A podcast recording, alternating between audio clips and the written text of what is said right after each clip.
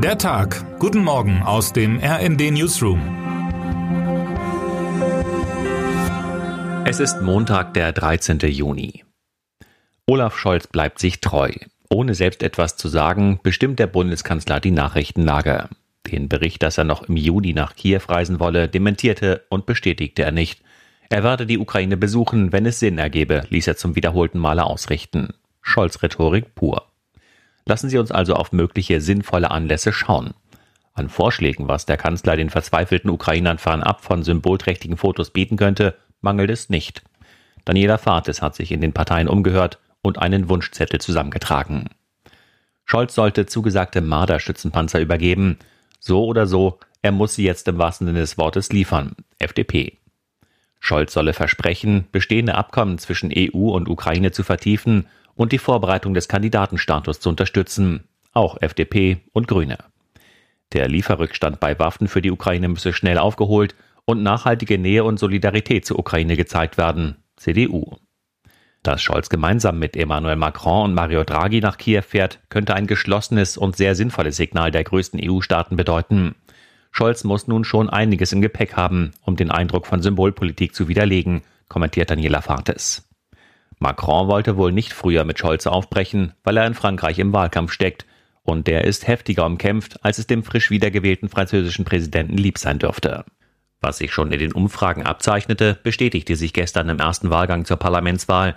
Macrons Parteienbündnis liefert sich ein Kopf-an-Kopf-Rennen mit dem neuen Linksbündnis unter Jean-Luc Mélenchon. Meinungsforscher gehen dennoch davon aus, dass Macron im zweiten Wahlgang eine deutliche Mehrheit der 577 Parlamentssitze erringen wird und er somit um einen linksextremen Ministerpräsidenten unter sich herumkommt. Aber dennoch könnte es für Macron künftig deutlich unbequemer werden, wie Frankreich-Korrespondentin Birgit Holzer erklärt. Gewählt wurde aber nicht nur in Frankreich, sondern auch in Sachsen. Hier standen Kommunalwahlen ins Haus und die AfD hatte sich große Hoffnung gemacht, erstmals ein Landratsamt erobern zu können. Das ist ja wohl nicht gelungen, obgleich auch in Sachsen in einigen Wahlkreisen Stichwahlen über das Endergebnis bestimmen müssen. Stattdessen konnte die CDU ihre Dominanz in weiten Teilen des Landes behaupten. Für die AfD ist das Ergebnis katastrophal, wie Jan Sternberg in seinem Kommentar resümiert, und es sei keinesfalls dadurch zu begründen, dass die Corona-Protestbewegung im Wahlvolk nicht mehr nachwirke.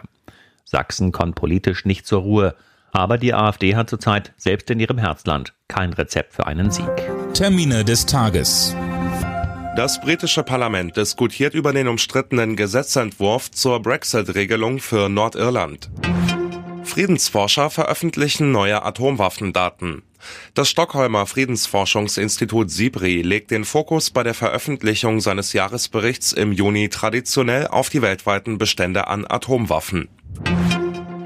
16 Uhr. Der Untersuchungsausschuss zur Attacke auf das US-Kapitol beginnt seine zweite öffentliche Anhörung. Wer heute wichtig wird. Führt sie Schweden in die NATO? Ministerpräsidentin Magdalena Andersson trifft heute den NATO-Generalsekretär Jens Stoltenberg, um über den Beitritt zu sprechen. Und damit wünschen wir Ihnen einen guten Start in den Tag. Text Christian Palm, am Mikrofon Johannes Schmidt und Sönke Röhling. Mit rnd.de, der Webseite des Redaktionsnetzwerks Deutschland, halten wir Sie durchgehend auf dem neuesten Stand. Alle Artikel aus diesem Newsletter finden Sie immer auf rnd.de slash der Tag.